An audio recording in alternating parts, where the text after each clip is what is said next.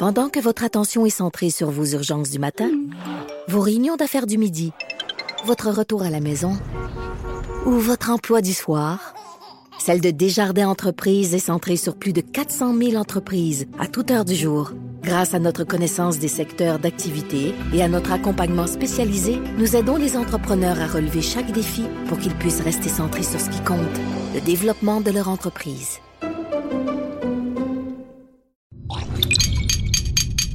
Cube Radio.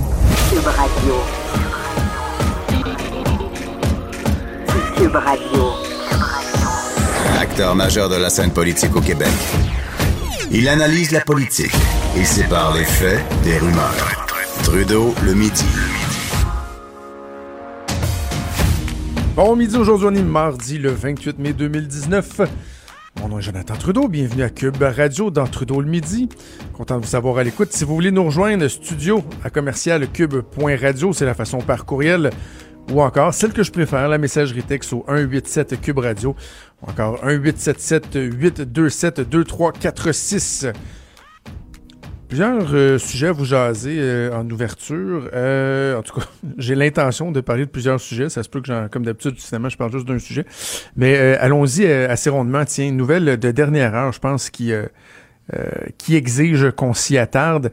C'est Michael Sabia, le président de la Caisse de dépôt, qui a présenté les conclusions de l'enquête indépendante menée au sujet d'Otera Capital. Vous vous souvenez, hein, la série de reportages du bureau d'enquête du Journal de Montréal, Journal de Québec, qui avait euh, non seulement mis dans l'embarras tout Otera Capital, mais par la bande, euh, la Caisse de dépôt, étant donné que c'est une filiale de la Caisse de dépôt, qui avait fait en sorte que le, le, le, PDG d'Otera Capital, Capital, Alfonso Gracefa, avait dû se retirer euh, de ses fonctions en raison donc euh, des révélations du journal. Il y avait également l'ancienne vice-présidente Martine, ben, elle était vice-présidente Martine Gaudreau, qui elle avait des liens de cœur et des liens d'affaires avec un proche du crime organisé.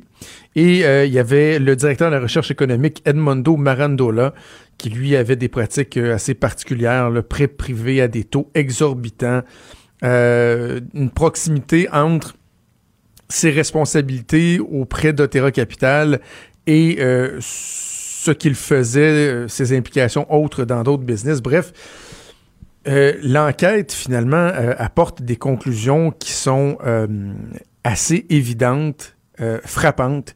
Dit qu'il y a eu des manquements sérieux et inaccep- inacceptables aux règles de bonne gouvernance. Par exemple, l'enquête a prévu même de a, a- permis de savoir, d'apprendre qu'il y a une personne qui s'est fait remettre un moment donné 15 000 piastres en argent comptant dans les bureaux même d'Otera. Je vous rappelle qu'il était le bras immobilier de la caisse de dépôt. Il y a une personne euh, parmi les trois là, qui avait été euh, nommée qui a utilisé le courriel de euh, son travail, donc son courriel professionnel pour réaliser des transactions commerciales, personnelles pour des montants, dit-on, substantiels. Et dans le cas de, euh, elle, il ne nomme pas, mais on, s'entend qu'ils ils font référence à, Martine Gaudreau. On dit le réseau d'individus liés à l'une de ces personnes et certains événements préoccupants dans lesquels elle a joué un rôle important constituent un risque réputationnel pour la Caisse et. Ça, le risque réputationnel dans le milieu, il appelle ça le, le- le risk reputation. Lorsque, euh, sur une base récurrente, une compagnie, peu importe, là, dans le privé, dans le public, fait état, fait la liste euh, des risques. Je sais pas, ralentissement du marché, euh, nouvelles technologies, concurrence, euh, démobilisation des employés, le genre de risque qu'on voit régulièrement.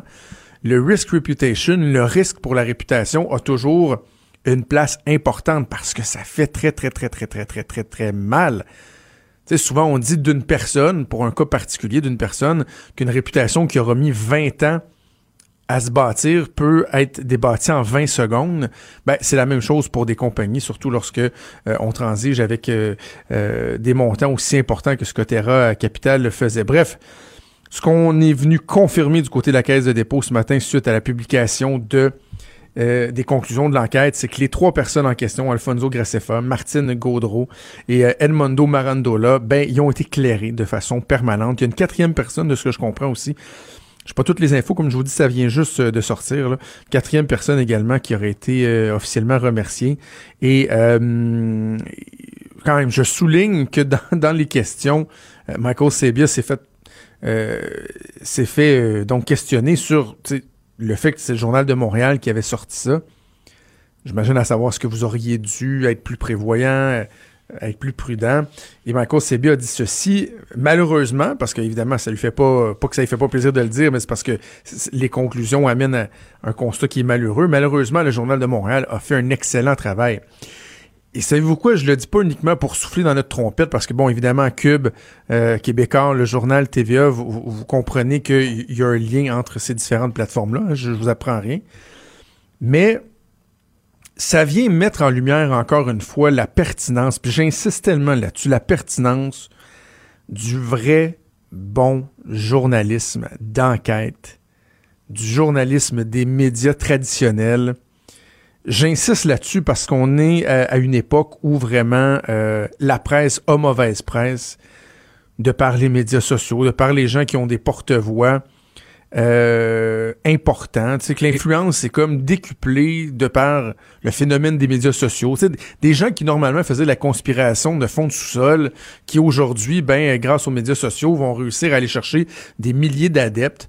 C'est un phénomène qui se multiplie. Ajouté à ça Donald Trump qui euh, s'emploie à détester, à alimenter un sentiment de détestation des médias de masse depuis les dernières années, ben, ça fait en sorte que la confiance, sais, elle, s'est effritée. Est-ce que des fois les médias ont des, choses à se reprocher? Absolument. Oui, oui. Absolument. Euh, moi, je n'hésite pas à le dénoncer. Même, il m'arrive des fois de critiquer des choses qui ont cours dans mon propre journal ou euh, ou pour la, télé pour laquelle je travaille aussi. Je n'hésite pas à le faire, puis honnêtement, j'hésiterai jamais mais de ne pas reconnaître euh, l'importance de ces médias-là. Tu sais, bon, là, on a la caisse de, dépôt et Terra Capital. Je pense évidemment à Narcos PQ, les informations, l'enquête qui a été faite, le reportage de, de, Félix Séguin, euh, qui est sur Club Illico, mais également les capsules sur, euh, sur Cube Radio. Plein d'autres éléments dévoilés par notre bureau d'enquête. Puis tu sais, je, je, vous l'ai dit, je vais, je vais être juste.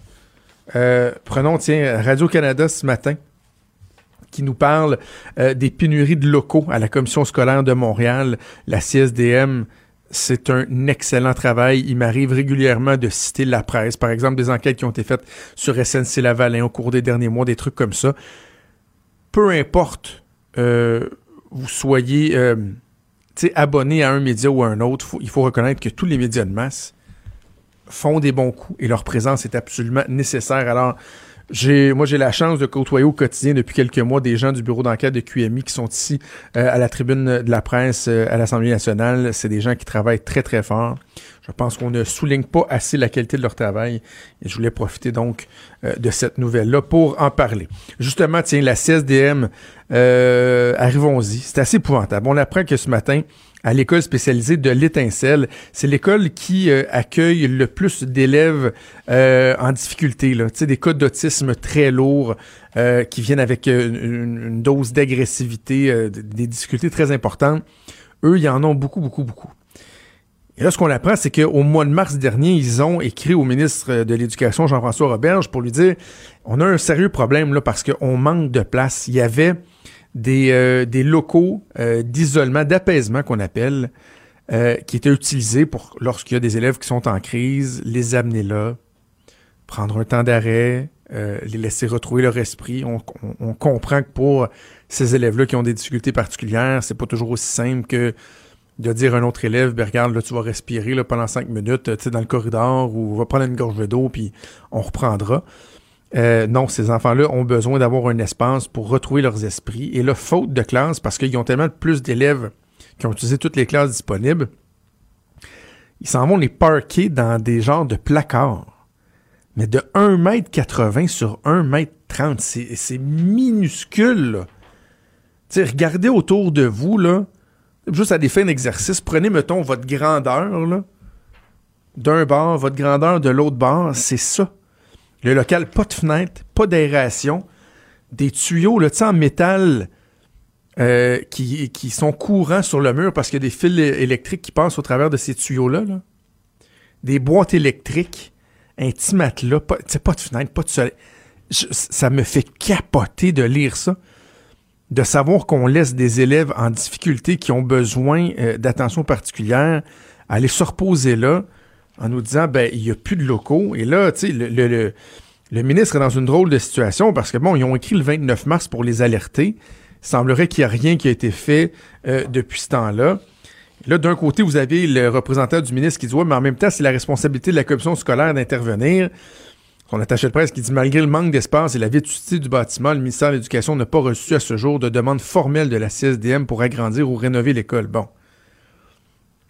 C'est une question aussi qu'on peut se poser. Il y a ce que les oppositions ont, qualifié de laxisme du côté du ministre, euh, qui aurait peut-être dû agir plus rapidement. Il est supposé de faire le point là, au cours des prochaines minutes, euh, où, ça a été fait au cours des dernières minutes. On verra ce qu'il y aura à dire. Mais en même temps, malgré tout mon respect pour la CSDM, pour euh, sa présidente Catherine Ariel Bourdon, au-delà de la lettre, est-ce qu'on peut savoir ce qui a été fait? Parce que, tu sais, comme me faisait remarquer un, de mes collègues dans la salle des nouvelles, tu sais, une lettre, des fois, t'envoies ça en disant, envoyez une lettre, là, puis ça arrive, c'est long, là. Vous, recevez des, des, des, des, lettres, tu sais, puis des fois, ça, ça puis on check une lettre, puis... Ah ouais. le téléphone est encore un moyen de communication reconnu, là. Je pense que j'ai déjà dit à, ce micro-ci que euh, quelqu'un m'a fait remarquer un, jour que le problème entre par exemple, le, courriel, la messagerie texte et le téléphone, c'est qu'ils ont juste pas été inventés dans le bon ordre. Si le téléphone avait été inventé après, on dirait, hey non, mais c'est fascinant. Peux-tu croire que tu peux prendre le téléphone puis parler directement à personne puis l'entendre? sais, prendre le téléphone, appeler puis dire, là, on a une situation qui est intenable, on ne peut pas tolérer ça une journée de plus. Ça, ça aurait pas été trop. Je, l'aurais pris. Moi, j'aurais dit, ouais, ok, c'est correct. Non, non, j'accuserai pas la, CSDM d'avoir euh, harceler le ministre. Là. Donc, il y a une situation, elle est épouvantable, il faut s'en occuper. Mais d'un côté et de l'autre, assurons-nous qu'on qu'on fait qu'on laisse pas les choses en plan. Là, Bref, euh, article de Radio-Canada que je vous invite euh, à lire, puis ça fait beaucoup, beaucoup, beaucoup, beaucoup parler ce matin sur euh, la colline parlementaire. Vraiment difficile pour moi de, de, de, de, ne pas parler, de ne pas souligner là le tollé, je ne sais pas comment le qualifier, la, réaction euh, engendrée par le poêle de Catherine Dorion. Ah, Madame Dorion qui fait toujours parler d'elle. Ah, bon, oui. Ah, j'écoutais mes estimés collègues euh, Vanessa et euh, Geneviève parler avec Catherine Dorion ce matin.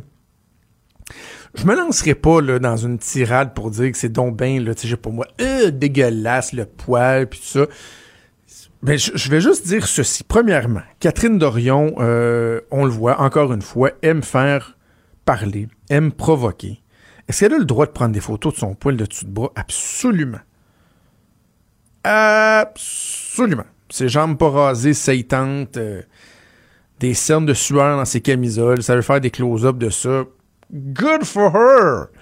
C'est tant mieux si elle s'amuse moi, j'ai le droit de me questionner sur son rôle de député. J'ai le droit de me questionner sur le fait que, ben oui, je le sais, là, attention, je tombe pas d'un piège. Catherine Dorion dit ce matin, le monde pense que je suis de prendre une photo de mon poil qui pousse. By the way, ça me demande pas d'effort de laisser mon poil pousser. Je comprends tout à fait ça. le monde dit, ben c'est ça, elle peut pas prendre une photo puis être député en même temps. Absolument. Je suis pas en train de dire que ça est en train de gruger son temps, le fait qu'elle a posé a posé son, son, swing puis qu'elle l'a mis sur Instagram. Là. Non, non. C'est juste qu'elle attire le spotlight sur elle, sur des affaires qui, à mon sens, en tant que député, sont pas tant pertinents. Et si j'étais à Québec solidaire, je commencerais à en avoir plein mon casse. Tu sais, plein mon casse de poêle. que Catherine Dorion utilise tout l'espace. Et d'ailleurs, tantôt avec Claude Villeneuve, on va parler d'une autre, une autre initiative, c'est Sol et Catherine. Ah, ils l'ont fait, le jeu de mots, ça les gobelets, bon. Ça aurait pu être ça les petits poils, mais c'est ça les Catherine qui ont choisi. Ils font, ils font leur Saint-Jean à eux. Dissocier de Québec solidaire avec un logo. À partir du moment que tu te fais faire un logo en peinture avec tes lunettes puis la découpe de ta face, premièrement, tu te prends pas pour de la merde. Deuxièmement, c'est quoi l'objectif? Est-ce qu'on est en train d'avoir une chefferie parallèle à Québec solidaire? Ça, les petits poils d'un côté, puis Manon Massé puis GND de l'autre. C'est une question qui peut se poser politiquement. Est-ce que et je l'avais déjà dit il y a quelques mois, est-ce que Catherine Dorion est en train de sucer tout l'oxygène disponible pour parler de Québec solidaire, pour qu'on parle uniquement d'elle? C'est une question qui se pose. Et l'autre, c'est que ben, je me dis que ça va bien.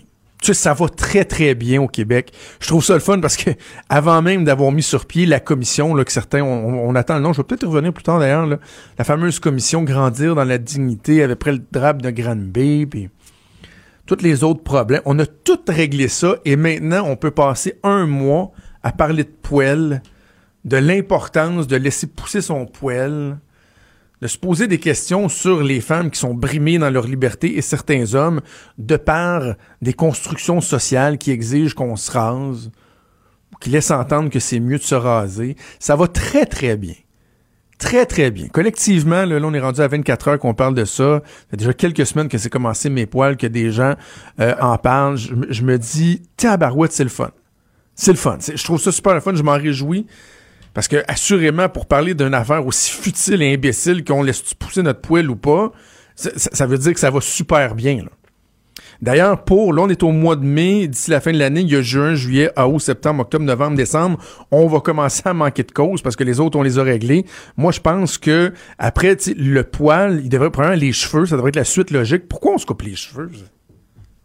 Qui a dit qu'il fallait se couper les cheveux? Pourquoi moi, euh, ça me coûte quelques dizaines de dollars par mois pour me faire couper les cheveux? Parce qu'il y a des, un, dictat, je sais pas, des autorités morales supérieures qui ont dit que je devrais me couper les cheveux. Je trouve ça bien épouvantable. Les ongles aussi. Qui a dit qu'il fallait se couper les ongles? Non, non, puis dis-moi pas, oui, mais ça, c'est de l'hygiène. Non, non. Plus ils sont longs, plus ils sont faciles à nettoyer. Quand tu as des ongles de 12 pouces, tu peux prendre une brosse, tu nettoies ça, tu peux même les faire tremper, tout va bien. Si ça tente, si ça tente pas, libre à toi. Euh, on a parlé du poil aussi, l'anti-swing, c'est la même chose. Tu sais, qui a dit qu'il fallait encourager les compagnies là, euh, qui vendent euh, de l'antiperspirant, du déodorant? Hein, qui a imposé ça? De, quelle autorité morale peut vraiment nous dire là, Hey, peux-tu essayer de pas puer pour tes collègues, là, ça serait apprécié? Puis se laver. Tu vas me demander pour se laver. Je m'excuse. Est-ce qu'on était. Premièrement, c'est très mauvais se laver, là? À quand le mois d'octobre sur le lavage qui démontre que quand on se lave, on enlève les petites couches d'huile naturelle, de graisse, qui font en sorte qu'on a la peau moins sensible? Moi, j'ai une petite peau de bébé derrière. Faut souvent, je me mets de la crème l'hiver, j'ai la peau toute, toute, toute irritée. Je devrais arrêter de me plier à cette construction sociale-là qui m'impose de me laver, de pas pouvoir scraper une couche de scraps, de, de, de crap sur moi, sur mes bras, euh, au bout de quelques semaines. Parce que si j'ai envie, pour- pourquoi j'écouterais ça, moi? Ce que les gens me disent de me laver. C'est un bon mois d'octobre, ça. Puis, regarde, on- pendant la pause, on pensera à novembre. Les vrais enjeux. Les vraies questions. Trudeau, le midi.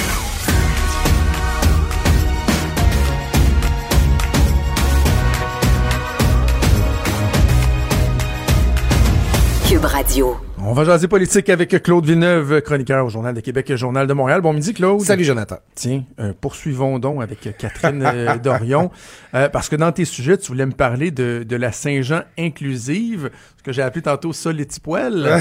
la Saint-Jean de Sol et Tipoel, ou... en tout cas, il y a d'autres qui appellent ça la Saint-Jean de Sol et Catherine. Euh, regarde, parle-moi de ton opinion sur le poêle, c'est le sujet du jour. Moi, j'ai dit ce que j'en pensais dans les dernières minutes, mais après ça, faisons un lien aussi tu veux, avec la- la- cette initiative-là, la, la Saint-Jean de, de Sol et Tipoel. Ben moi, ce- mais la- cette fameuse initiative-là, là, Mes Poils, là, qui, Oui. euh, qui incite euh, les femmes qui le désirent à, le- arborer Oui, leur oui. poil au mois de mai, justement au moment où les, les, les jupes raccourcissent et où les manches, quoique on n'aura pas eu le mois. Non, de mai avec le plus de peau qu'on a, qu'on a vu venir jusqu'à maintenant.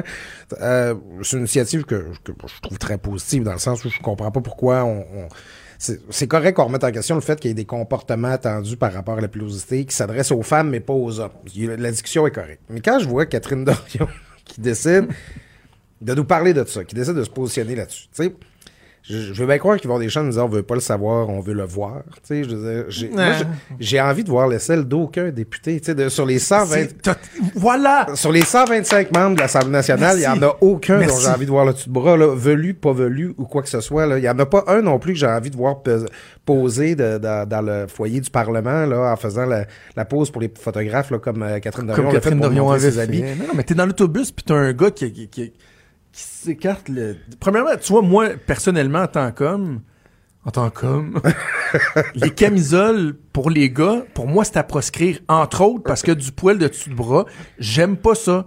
Tu sais, j'ai travaillé avec des collègues un moment dans une autre radio, il y en avait un qui était tout le temps en camisole, puis tu voyais le poil, puis ça sentait, puis il y a du monde un moment donné qui a dit, qui, a- qui ont dit, hey, tu sais, au travail, t'es Christy de camisole, là, veux-tu- tu sais, garde ça pour... Pour la plate. Donc, moi, mon jugement de dessous de bras, il, il- il- il est unisexe. Non, oui, non, non, je- je, comprends.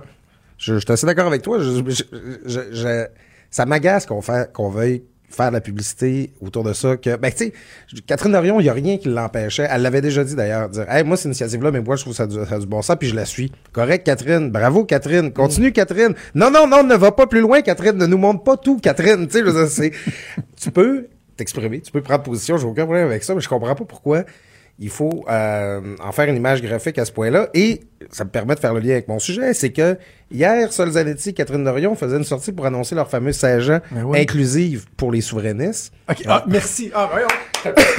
merci. Ah, on, est, on est de bonne humeur aujourd'hui. C'est une Saint-Jean inclusive pour les indépendantistes. Est-ce que j'ai raison de pas me sentir si inclus que ça?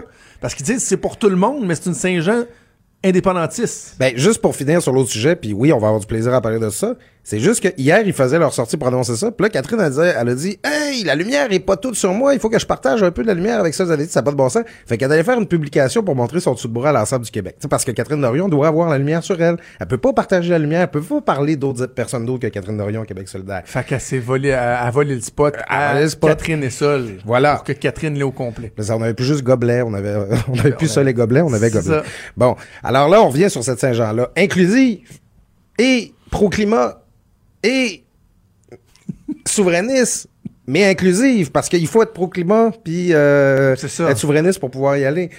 Alors qu'il y a une fête nationale qui, qui est organisée sur les plaines. Il y a des bénévoles qui travaillent à longueur d'année pour plan- planifier ça, dans les quartiers, partout, financé à grands frais par le gouvernement du Québec. Mais ça, les Catherine décident, nous autres, on s'en va dans Port-Neuf, chanter Kumbaya autour d'un feu de camp, parce qu'on veut que ce soit souverainiste. Puis c'est un indépendantiste qui le dit. Moi, ma fête nationale, je veux que tous les, les Québécois y participent, je veux que tout le monde s'y retrouve. Puis oui, il va y avoir une coupe de Vive le Québec libre ou euh, de- des Ah. chansons à caractère plus nationaliste. J'ai déjà moi-même crié euh, un peu gorlot dans les rues de Québec. ben oui, c'est ça. Mais À la Saint-Jean. Puis là, tu fais un lien, c'est que ils veulent une Saint-Jean libérée, tu sais. Parce qu'il y a beaucoup de gens à Québec solidaire. Moi, j'ai parlé avec- souvent avec des gens de Québec solidaire qui n'aiment pas la fête nationale du maire Labaume, c'est-à-dire avec où ce qu'on peut pas boire dans les rues là, puis vomir à côté des Ah remparts. oui, puis, puis euh, faire des émeutes, puis tout, puis tout. ben, écoute, j'habitais dans le Vieux-Québec. Moi, j'avais, je voulais vendre des, des billets à mes fenêtres, là. Tu sais, genre, pour 20 viens vivre ce qui est le plus proche d'une invasion zombie que- qui peut arriver pour vrai. T'es vois, là, vers 4 heures du matin, là, au, au, au lever, là, j'ai genre traîné, là, leurs pattes, ca- leur, leur che- chemise, leur, voyons, leur, leur cheville, euh, renversée, là, derrière eux, là, en grognant. euh, euh, tu. Ah oui, les gens Québec chemise qui a- une cheville qui a twisté, là, qui est rendue molle, mais qui s'en rend pas compte que demain matin, il va pleurer sa vie, là. Ben, c'est ça, exactement, là. En râlant, ça ressemble vraiment. Moi, j'avais du fun, là. J'étais à ma fenêtre, je regardais les ados passer. Alors là, Québec solidaire, ils veulent revivre ça, tu sais, genre, ils veulent. les- le choix des mots est important. On veut une Saint-Jean libérée, on veut une Saint-Jean inclusive, mais pour les gens qui pensent comme eux. Parce que moi, j'ai deux strikes, là. Je suis fédéraliste, puis je suis pour le troisième lien. Va Donc, dans les faits, je suis- je suis pas le bienvenu. Va pas là. Va pas là. On va finir en dessous du quai. Prends ta chaise pliante, là, puis va-t'en sur les plaies. Ils vont me verser du poil dans la bouche jusqu'à temps que je m'étouffe.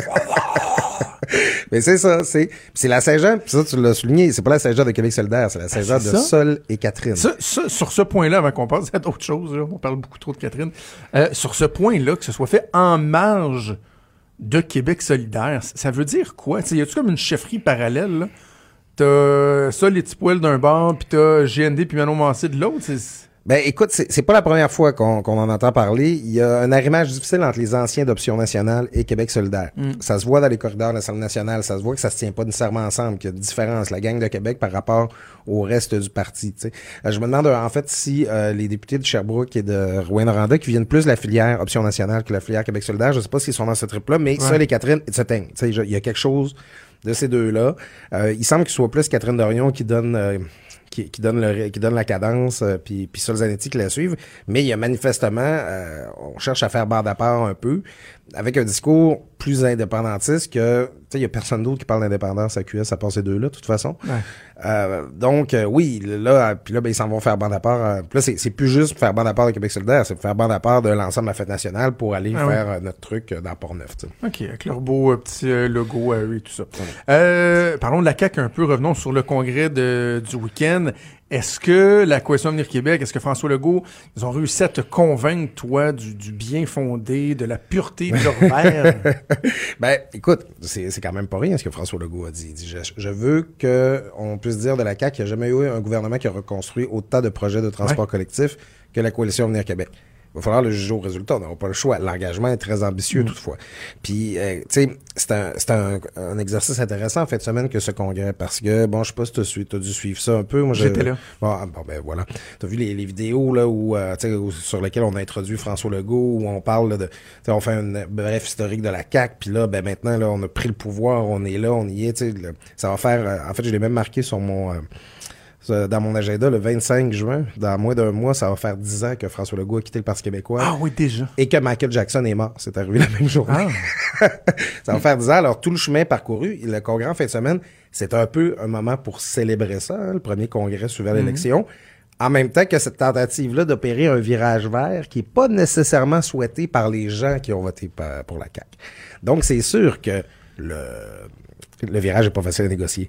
On veut pas changer l'identité du parti. Il faut pas le faire. De toute façon, d'un point de vue politique, ce serait pas gagnant pour François Legault. Il, il peut pas faire semblant, il peut pas être plus vert que vert. Là, en fait, il, il a bien, c'était bon son image de dire, je veux pas faire comme Philippe Couillard puis me changer Ouais. petit bonhomme vert. J'ai trouvé ça un peu cheap, par exemple, parce que là, Philippe Couillard, Couillard est à Robertval, il va à la pêche puis il écœure pas personne. C'est pas nécessaire de se taper Ouais. dessus. Mais je C'est comprends. juste une ligne. Ouais, ouais, je comprends ce que François Legault voulait exprimer. L'urgence pragmatique, ça, c'était quand même une bonne ligne de com. Là. Tout à fait. dit- certains parlent d'urgence climatique. Moi, je veux parler d'urgence pragmatique. Donc, oui, l'importance, mais en mettant de le faire de façon ordonnée. Ça, là-dessus, le message, j'y pense. Moi, là où j'ai l'impression que c'est quasiment un lose-lose pour François Legault, c'est que d'un côté, t'en as qui vont trouver qu'il va pas assez loin. Ouais. Les oppositions, les groupes de, de pression. Et de l'autre côté, parce que moi, la semaine dernière, je dénonçais les, les- les- adeptes de- du pacte, qui, les caribous verts, je les ai appelés. Mais t'as l'autre bout du spectre. là. T'as ceux qui, par exemple, ont appuyé euh, la CAQ et qui, là, à cause que François Legault dit on va faire du transport en commun, on va. Ils disent ben franchement, on n'a pas voté. comme si ça aussi c'était bien épouvantable. Puis à un moment donné, là, il, me semble qu'il y a moyen de dire oui, oui, on va, on, on va mettre de l'avant des initiatives, tout en étant conscient qu'il faut que ça se fasse de façon pragmatique. Tu sais, les deux bouts du spectre s'équivalent, là, sont pas mieux que l'autre tant Ouais, qu'à tout moi. à fait. Ben, écoute, puis il y a des électeurs de la CAQ qui sont préoccupés par l'environnement. Moi, j'ai plusieurs stratèges de la CAQ qui me l'ont dit que durant la campagne électorale, donné, ils l'ont senti, les remontées du terrain, Mm. là, dans le 4-5-0, le monde commençait à dire Ah, on veut voter pour vous autres, mais parlez pas d'environnement. Les gens n'avaient pas de revendication précise. On veut un plan pour le climat, mais il avait entendu dans la conversation ambiante qu'il y avait un problème à la CAQ qui parle pas d'environnement. Souvent, ben, les familles du 450, ils ont encore des amis qui vivent sur le plateau Mont-Royal et qui sont pas encore achetés de, de, de, de, de, ouais. ville en banlieue. Fait qu'il fallait être capable d'avoir quelque chose pour leur répondre. Donc, il y a de préoccupations environnementales, mais non, les gens qui ont voté pour la CAQ, ils, ils se mettront pas tous dans le zéro déchet là, à faire leur compost puis, euh, tout ça. Là, tu sais, je veux dire, il faut un changement ordonné, il faut un changement dans lequel les gens sont prêts à embarquer. Là-dessus, je pense que le grand succès pour, euh, si on prend juste la fête semaine pour François Legault, c'est que Dominique Champagne soit pas parti en maudit, qu'il soit parti en disant qu'il était content de ce qui s'était passé.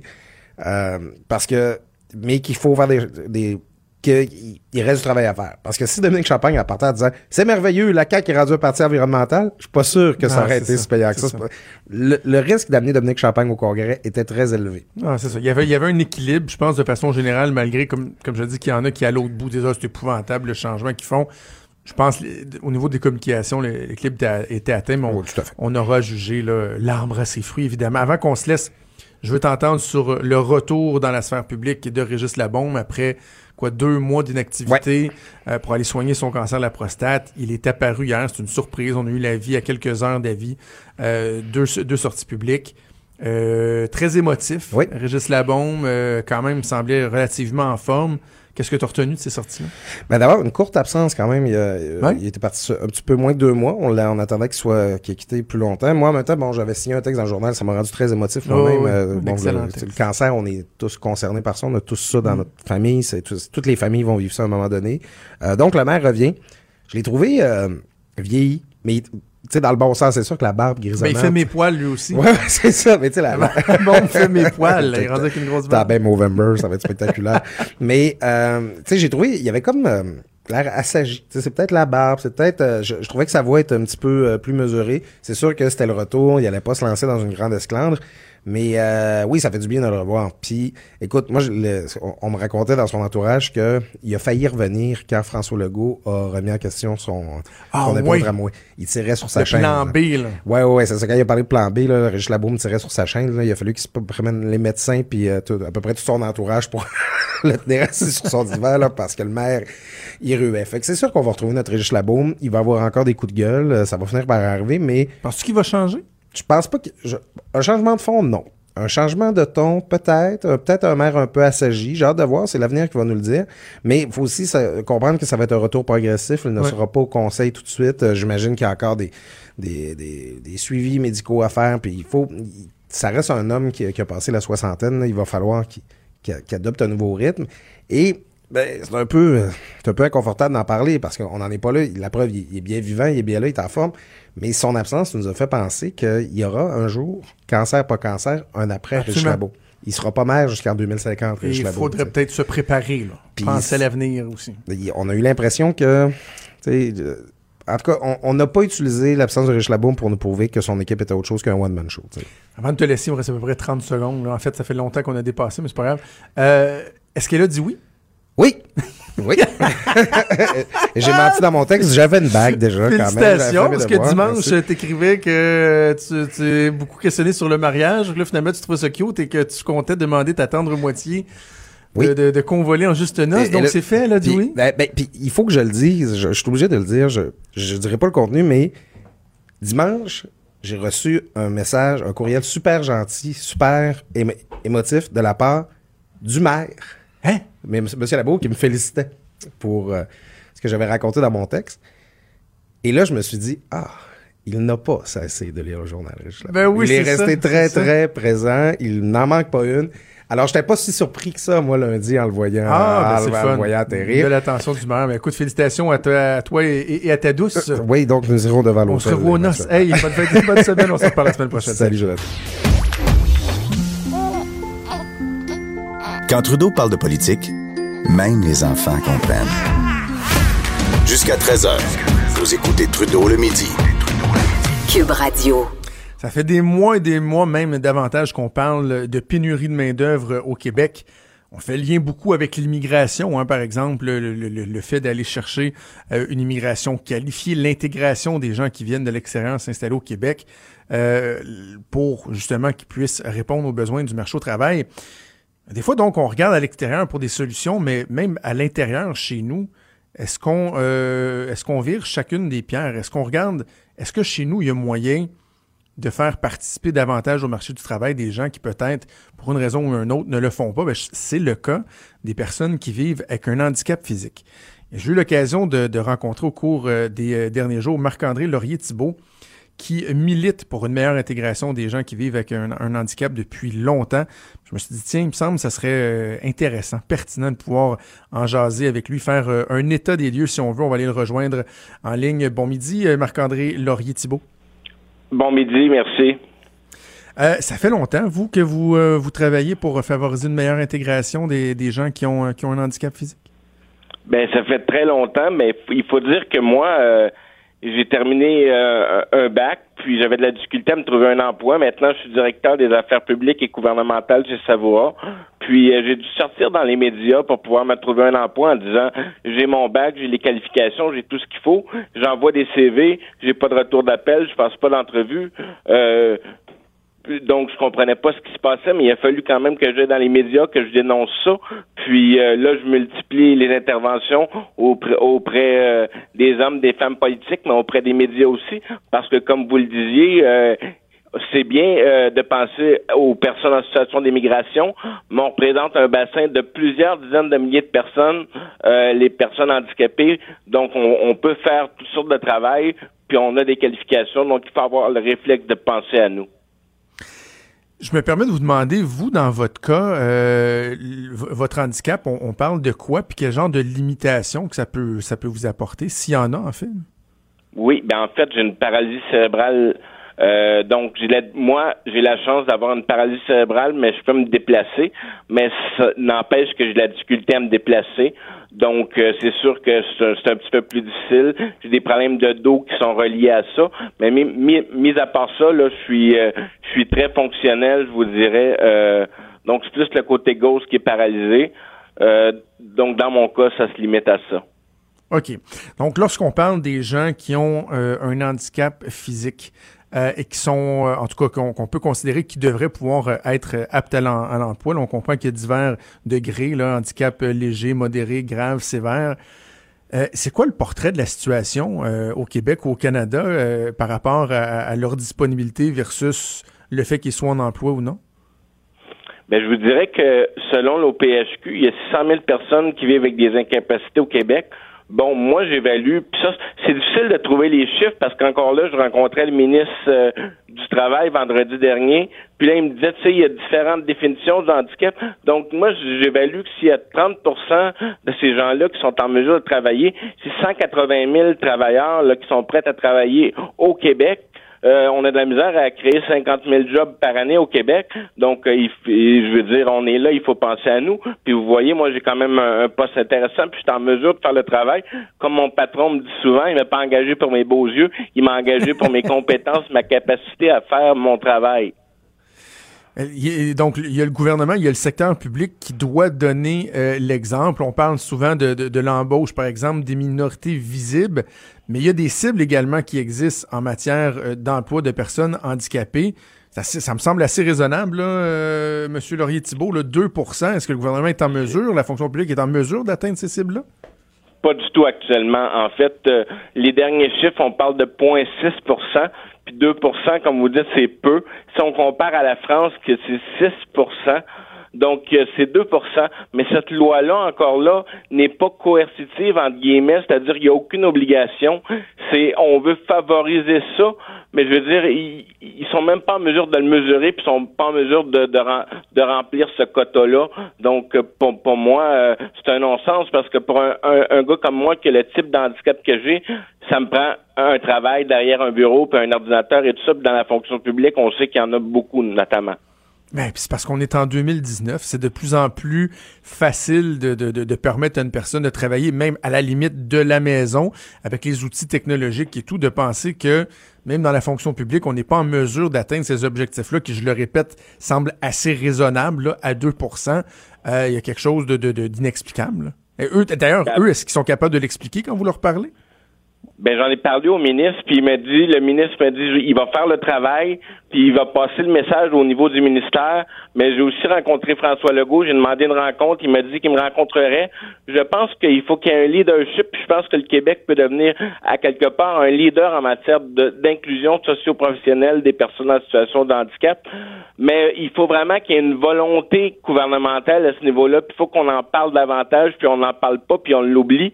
Puis je pense que si je l'avais pas emmené sur la place publique avec mon dossier qui était concret, je ne sais pas si on en parlerait autant Est-ce que les gens qui ont un handicap sont, euh, catalogués, j'ai envie d'utiliser le terme parqués, là, assez tôt dans leur vie, c'est-à-dire, bon, vous, vous avez des, limitations, on va vous déclarer invalide ou inapte, puis, euh, ben c'est ça. C'est un statut qui va demeurer le restant de leur vie. Puis, il n'y a pas personne qui se casse la tête après ça pour dire, ben, attendez, comment cette personne-là, on pourrait peut-être euh, faire en sorte qu'elle devienne un actif pour la société? Est-ce qu'il y a ça, là, ce, espèce de, de, de, de, laxisme, là, un genre de laisser-aller, de dire, ben, coup que tu as été catalogué, là, tiens, c'est quasiment plus simple à gérer. Tu recevras ton chèque du gouvernement toute ta vie, tous les mois, puis on n'en parle plus? Je pense que oui, un peu de ça. Parce que pour te donner un exemple concret, il y a plein de programmes. Donc, pour aller à l'université, il y a le programme Passe Réussir qui permet de payer le transport, qui permet d'augmenter tes prestations euh, de prêts et bourses, qui compense la différence entre les prêts et bourses et l'aide sociale parce que les prêts et bourses sont moins. Tous ces programmes-là sont même pas connus, puis on nous en fait pas vraiment la promotion. donc, euh, il n'y a pas beaucoup de suivi de la part des agents d'emploi Québec à partir du moment que tu es catalogué. Euh, contrainte sévère à l'emploi. Effectivement, je peux en témoigner, je l'ai vécu personnellement, mais les chiffres pourraient le démontrer également, j'en suis convaincu. Là, on parle de, de l'emploi, euh, mais jusqu'où faut reculer dans euh, le cheminement pour faire en sorte qu'on vienne euh, favoriser une meilleure intégration des, des, personnes handicapées en, en, emploi? Parce que est-ce qu'il y a le réseau scolaire aussi là-dedans? Je lisais ce matin, euh, hier en fait, c'est hier, euh, et, c'est drôle parce qu'on avait prévu de se parler, et comme par hasard, hier, il y avait un article qui parlait de Richard Léonard, qui lui aussi est atteint de paralysie cérébrale. C'est un homme que j'ai eu l'occasion de, croiser plusieurs fois dans ma vie. C'est un militant du, comté de Bonaventure à l'époque où je travaillais pour la, députée de Bonaventure. Lui, euh, dans les années 50, ses parents se sont fait dire, non, non, la scolarisation est même pas envisageable, perdez pas votre temps. Ben, il a persévéré, puis il est devenu directeur d'école, chargé de cours de l'Université de Sherbrooke.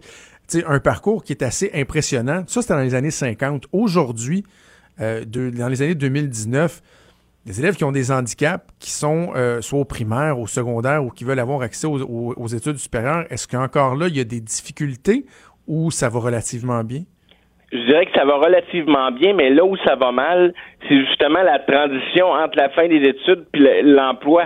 C'est-à-dire qu'il devait, qu'il devrait avoir au sein même des institutions scolaires, que ce soit cégep ou université, des personnes qui sont responsables pour pour faire le suivi avec ces gens-là qui ont des handicaps parce que on n'a pas un même parcours, on n'a pas les mêmes euh, limitations. Donc, pour accéder au marché du travail, il faut un accompagnement personnalisé, puis il faut aussi faire des liens avec les employeurs. Puis c'est pour ça que moi, je parle, tu sais, j'ai parlé au président de la Chambre de commerce du Montréal métropolitain, j'ai parlé au président du Conseil du patronat. J'essaie vraiment de, de, parler à tous les acteurs. Puis il faut dire que dans mon entreprise, c'était une décision d'entreprise, c'était une décision de mon patron.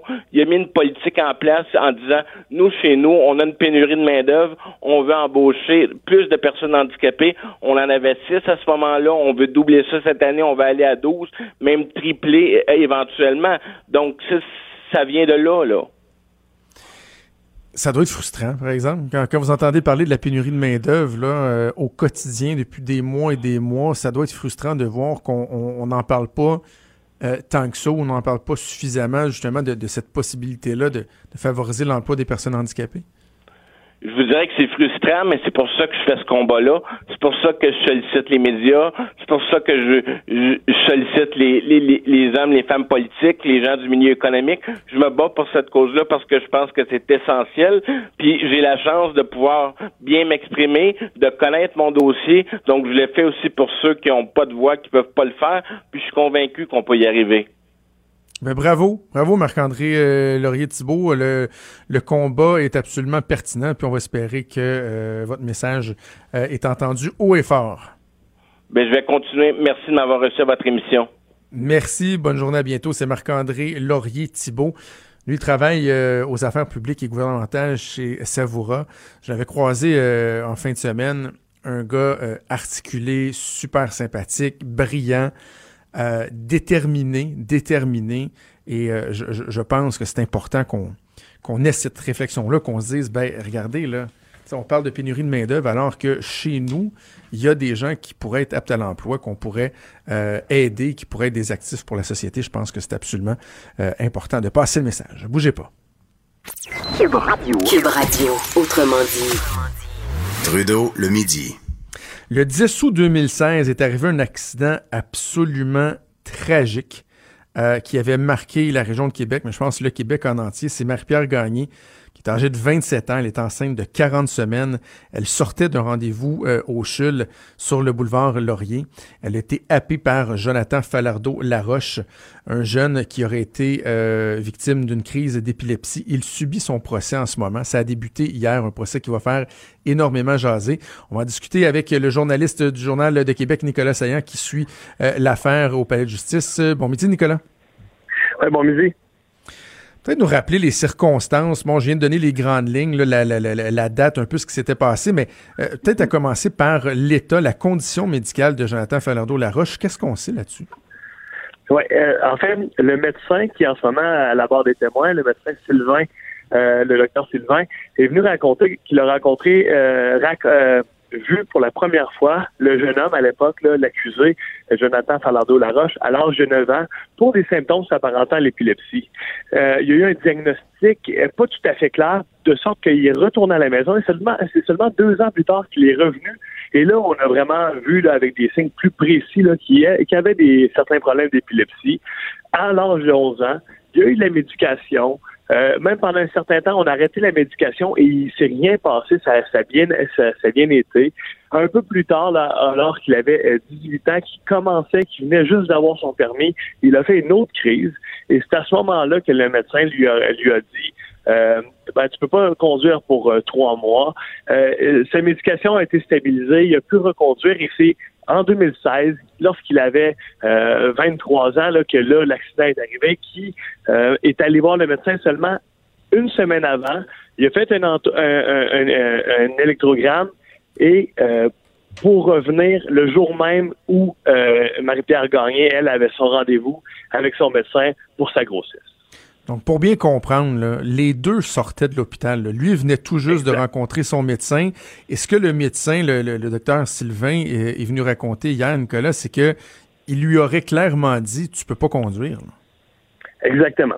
Euh, Lorsqu'il l'a vu, il a, selon euh, le témoignage du médecin, il a demandé à Jonathan euh, Falando euh, Laroche, là, le Jonathan, tu conduis pas, là. Il le dit un peu ce ton-là, là, je, je, je, limite un peu, si vous voulez. Mm-hmm. Et là, Jonathan, il a dit euh, non, euh, euh, oui, mais c'est parce que l'accusé, lui, travaille dans un. Il travaillait à ce moment-là là, comme pour laver des voitures. Là. Alors il dit oui, je déplace seulement quelques voitures, selon ce que ce qu'il a dit au docteur, selon son témoignage. Alors, là, le docteur a répété devant le juge qu'il s'est assuré à plusieurs reprises que le jeune homme conduisait pas puisqu'il y avait une récidive de son épilepsie. Et avant de partir, ouais avant de partir, le, le, le, le médecin dit Moi, j'étais euh, convaincu qu'il avait bien compris et qu'il ne conduirait pas. Et là, est-ce que je comprends que là, qu'il y a une requête qui est faite par la défense pour que le témoignage du docteur Sylvain ne soit pas pris en cause? Exactement. Il y a une requête, c'est ça, comme tu l'as dit, pour destruction de preuves. En fait, pour le dire clairement, c'est qu'en ce moment, le juge entend le témoignage euh, du docteur, mais une fois que son témoignage et son contre-interrogatoire qui a lieu présentement, qui va se poursuivre en après-midi, euh, sera terminé, il y aura des plaidoiries où euh, l'avocat de la défense, l'avocat de l'accusé dira qu'il faut ne pas retenir la preuve déposée ou le témoignage du docteur, parce que, dans le fond, ce qu'il prétend, lui, c'est que lorsque euh, il s'est présenté devant lui le 10 août, la journée du drame, il a gribouillé des notes euh, et a enregistré au dictaphone, euh, dans le fond, un peu son, le résumé de la rencontre. Sauf que l'enregistrement le, dictaphone ainsi que les notes gribouillées sont disparus. Ils n'ont pas été retenus. Il reste seulement un document quand même. Il y a quand même un document officiel qui est le rapport là, euh, de cette journée-là qui existe, qui est déposé. Alors, c'est là le débat. Est-ce que, dans le fond, il a détruit des preuves ou est-ce qu'il a, dans le fond, euh, c'est suffisant d'avoir gardé ces notes-là là, comme il les a présentement, comme sont déposées en preuve? Est-ce que les notes font mention du fait qu'il lui a dit de ne pas conduire?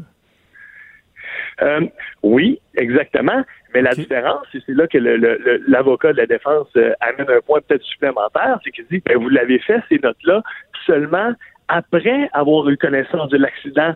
C'est un peu ah. comme en, bon français, comme si vous êtes baqué, là. C'est comme s'il dit vous vous êtes baqué, dans le fond, en écrivant ça. C'est un peu ce qui prétend l'avocat euh, euh, Simon Roy de la défense.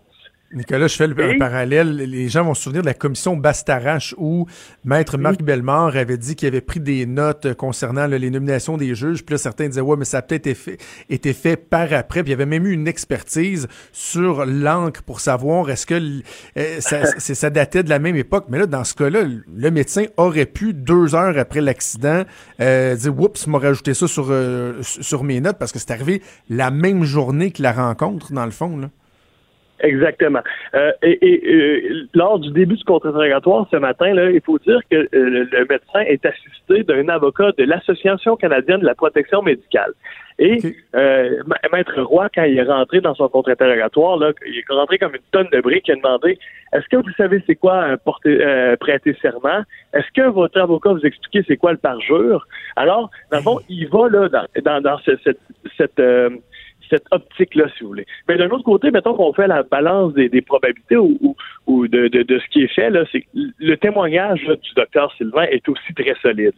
Il est très précis, euh, il, il, explique bien ce qui se passe, il explique bien les, différentes rencontres qui sont tous ou presque là, euh, euh, notées là, dans un document qui existe toujours là, de 13 depuis 2003 jusqu'à 2016 toutes les rencontres sont indiquées. Alors, le docteur aussi, il y, a, des éléments, là, il est très crédible. Alors, le juge aura à trancher euh, à travers tout ça. Puis ça, ça va se faire une fois que le témoignage du docteur euh, Sylvain terminé.